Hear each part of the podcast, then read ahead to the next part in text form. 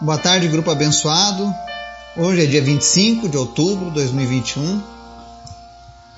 Estamos aqui mais um dia, como temos feito ao longo desses 18 meses, estudando a palavra de Deus, contextualizando a Bíblia, para que a gente possa ter uma visão mais ampla daquilo que Deus tem feito, daquilo que Deus é nas nossas vidas. E confesso que sou grato ao Senhor por poder a cada dia compartilhar esse momento com vocês. Por saber que, assim como eu, existem outras pessoas também desejosas pela presença de Deus em suas vidas e que estão buscando Ele incessantemente. Então isso alegra o meu coração. O que sabe se, do que vai acontecer daqui a 100 anos, não é mesmo? Quando alguém pegar essa mensagem pela internet, ou sei lá o que vão inventar lá na frente, e ouvir o que estávamos estudando na nossa geração. Nós estamos mostrando que nós amamos Deus e que nós queremos saber mais sobre Ele. Então tem sido motivo de alegria poder fazer esse trabalho junto com você. Hoje a gente segue o nosso estudo falando sobre os testemunhos de Deus através do povo de Israel na história. E eu vou falar hoje sobre a restauração parcial do Estado de Israel, da terra prometida. E eu vou explicar o porquê. Tá? Temos muito assunto ainda para falar sobre isso. Se você gosta de história, se você gosta da Bíblia, então este é o tipo de assunto que vai te chamar a atenção. Tá? Eu quero dar apenas um aviso no nosso grupo, que no dia 2 de novembro eu preciso de uma nova pessoa, um novo voluntário, para fazer as orações da nossa lista na terça-feira. E preciso de um novo voluntário para a nossa lista do, do dia do sábado para o dia 6 de novembro. Então, eu vou aguardar até o dia 29 para que duas pessoas se manifestem para essa tarefa, para essa missão. Mas já vou avisando, hein? Se ninguém se manifestar, eu vou fazer um sorteio do nome dessas pessoas, tá? Afinal, o objetivo é que todos nós possamos crescer todos nós possamos trabalhar juntos nessa obra, tá? Isso é uma oportunidade que o Senhor está te dando para você perder o medo, a vergonha, para você ser edificado na presença de Deus. Então, se porventura ninguém se oferecer e o teu nome for escolhido, não rejeite, não tenha vergonha, não seja tímido. Eu tenho certeza que Deus vai usar a sua vida. Que milagres acontecerão através da tua oração. Amém? Vamos orar? Obrigado, Deus, porque tu és sempre bom. Nós te amamos. Tu és um Deus maravilhoso. Obrigado, Jesus, por cada pessoa que nos ouve, por cada pessoa que faz parte deste grupo. Que o teu Espírito Santo esteja agora visitando essas pessoas onde quer que elas estejam, seja no Brasil ou fora do Brasil, que a tua palavra venha acompanhar com sinais, poder e maravilhas essas pessoas.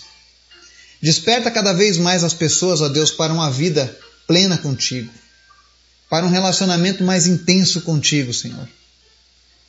O Senhor conhece as nossas necessidades, Pai, por isso nós te apresentamos as nossas necessidades nesse dia. Vem suprir cada uma delas, Pai. Vem nos fazer entender o teu tempo nas nossas vidas. Fala conosco a cada dia, Senhor, porque Tu és um Deus vivo. Nós também confiamos em Ti, Pai, ao ponto de que nós apresentamos a Ti a nossa lista de orações com cada nome, com cada pedido, com cada pessoa, porque nós cremos que Tu tens o poder em Tuas mãos, Pai, de visitar e atender cada um desses pedidos, Pai, porque Tu és bom. Visita em especial, Senhor, a vida do Marcelo e repreende, meu Deus, toda e qualquer enfermidade causada por este câncer. Mas nós ordenamos agora que todo câncer vá embora e não volte mais em nome de Jesus. Te apresentamos aqueles que lutam contra o câncer em geral.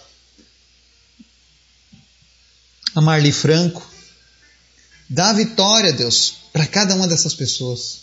Visita aqueles que lutam contra o Covid, que estão entubados. Visita o Ed. E salva ele, Jesus. Sara ele dessa doença, Pai. Te apresentamos o Miranda e a sua família, o Guido, o Diego. Te apresento em especial, Senhor, a vida do Ricardo Gintzel.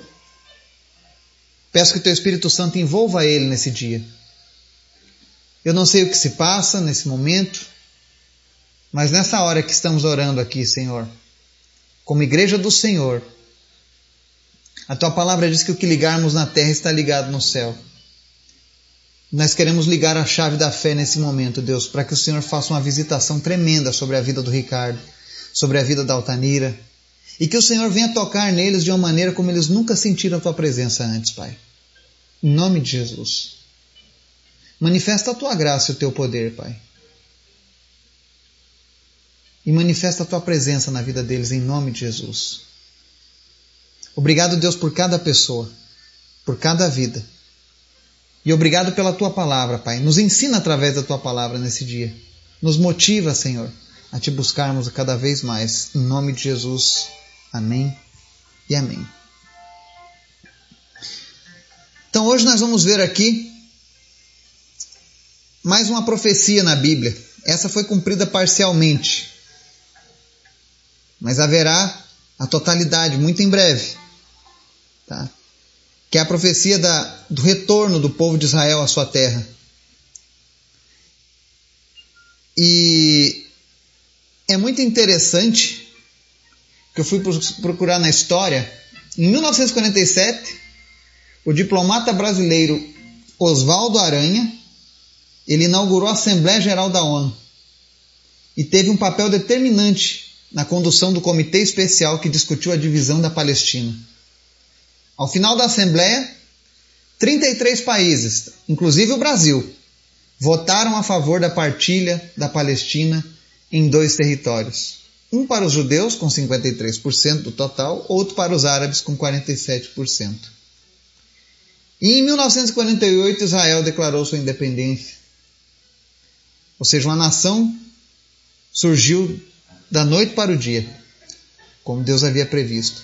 Mas o que eu quero chamar a atenção acerca das profecias de Israel são duas profecias. Uma se encontra lá no livro de Isaías, capítulo 60, verso 8, que diz assim: Quem são estes que voam como nuvens, que voam como pombos para os seus ninhos?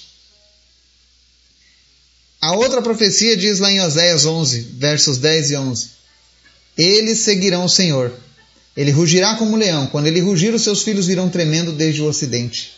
Virão voando do Egito como aves, da Síria como pombas. Eu os estabelecerei em seus lares. Palavra do Senhor. Amém?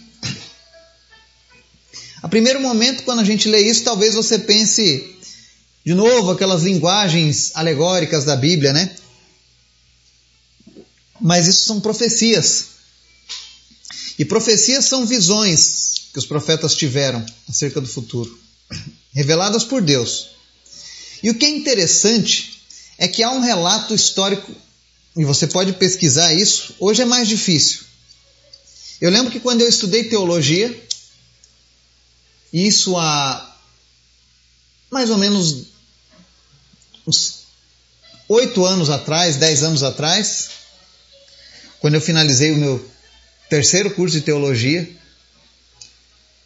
nós vimos muito material disponível na web acerca desse fato. Que fato? Que quando Israel voltou a ser nação, foram enviados aviões de todas as partes do mundo onde tinha um judeu que quisesse voltar para sua terra natal, esses aviões os levariam de volta. Então diz que houve um grande número de aviões nos céus em direção a Israel.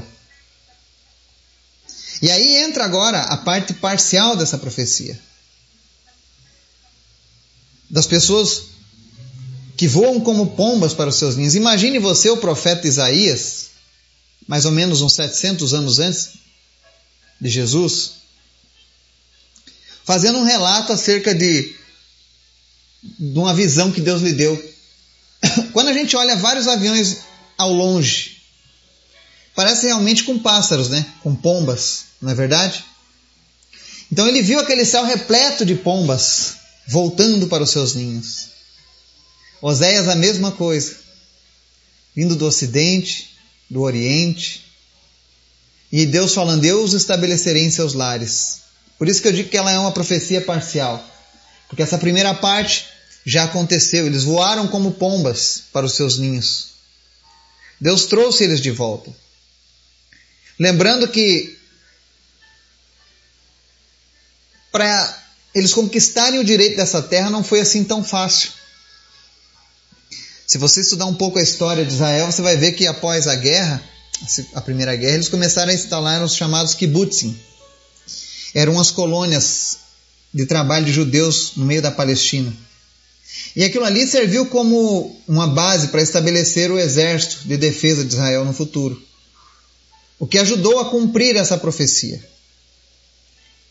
E aí eu, eu trago esse momento histórico de o povo de Israel voando nos seus aviões de volta para sua terra natal e cumprindo uma profecia bíblica. E aí nós vemos que a palavra do Senhor se cumpre literalmente. Nós precisamos entender a hermenêutica da questão. Quando aquele profeta recebeu a visão. Para ele, eram pombas. Hoje nós podemos contemplar que foram aviões. E aí eu me remeto um pouco mais atrás na história de Israel, quando aquele povo saiu do, do Egito pela primeira vez, onde eles eram escravos, assim como foi da segunda vez, rumo à terra prometida. Israel sai então em busca da terra prometida e Moisés envia espias para verificar a terra que eles iam tomar. E aí, lá em Números 13, dos versos 26 ao 30, quando aqueles espiões retornam, eles dizem o seguinte: Eles então retornaram a Moisés e a Arão e a toda a comunidade de Israel em Cádiz, no deserto de Parã, onde prestaram relatório a eles e a toda a comunidade de Israel. E eles mostraram os frutos da terra e deram o seguinte relatório a Moisés: Entramos na terra a qual você nos enviou, onde há leite e mel com fartura. Aqui estão alguns frutos dela. Mas o povo que lá vive é poderoso, e as cidades são fortificadas e muito grandes. Também vimos descendentes de Enac. Os amalequitas vivem no Negueb, os hititas, os jebuseus e os amorreus vivem na região montanhosa. Os cananeus vivem perto do mar e junto ao Jordão. Então Caleb fez o povo calar-se perante Moisés e disse: Subamos e tomemos posse da terra, é certo que venceremos. Amém? Por que, que eu citei isso com relação à criação do Estado de Israel? Porque Israel nunca esqueceu a promessa de restauração, de ter a sua terra prometida. Quando eles criaram os kibbutzins, as colônias agrícolas, o objetivo principal deles era esse: confiante na, na missão de que um dia aquela terra seria deles novamente. Isso mostrou a perseverança daquele povo, mesmo em minoria. Eles talvez fossem apenas 10% da população da Palestina. O restante eram todos árabes. Mas isso não foi suficiente para que eles tivessem medo ou desistissem do projeto de um dia restaurarem a sua terra prometida.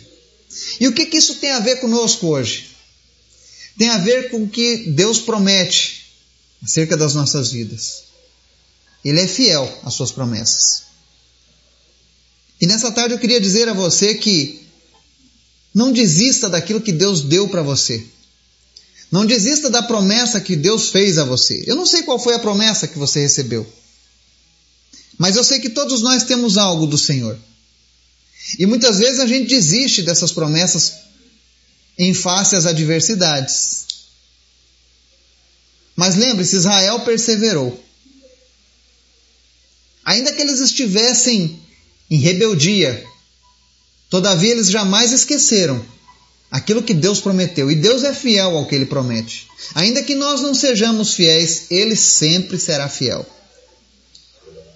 E por conta da fidelidade dessa promessa, Israel voltou voando como pombas de vários lugares do mundo. E Deus mais uma vez cumpriu a sua palavra e deu seu testemunho através de Israel diante da história da humanidade. Isso prova que o nosso Deus é real, é verdadeiro. As palavras da Bíblia são fiéis. Creia na palavra de Deus, creia na Bíblia. Não importa se alguns não creem, aqueles que são filhos de Deus, o próprio Jesus falou: As minhas ovelhas ouvem a minha voz e me seguem. A melhor maneira de ouvirmos a voz de Jesus é lendo a palavra dele. Que você possa continuar firme nas promessas de Deus. Que você não permita que nada venha te tirar do caminho, do foco, daquilo que Deus colocou no teu coração. Amém? Que nós possamos ter um dia abençoado em nome de Jesus. Amém. E amém.